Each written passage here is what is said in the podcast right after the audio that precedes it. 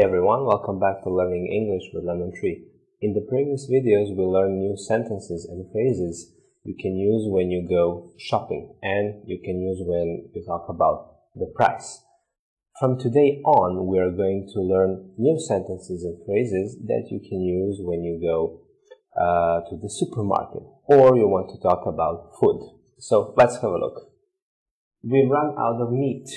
We've run out of meat we've run out of meat. We've run out of meat. Run out means that you don't have anything left. So there is no meat at all. We've run out of meat.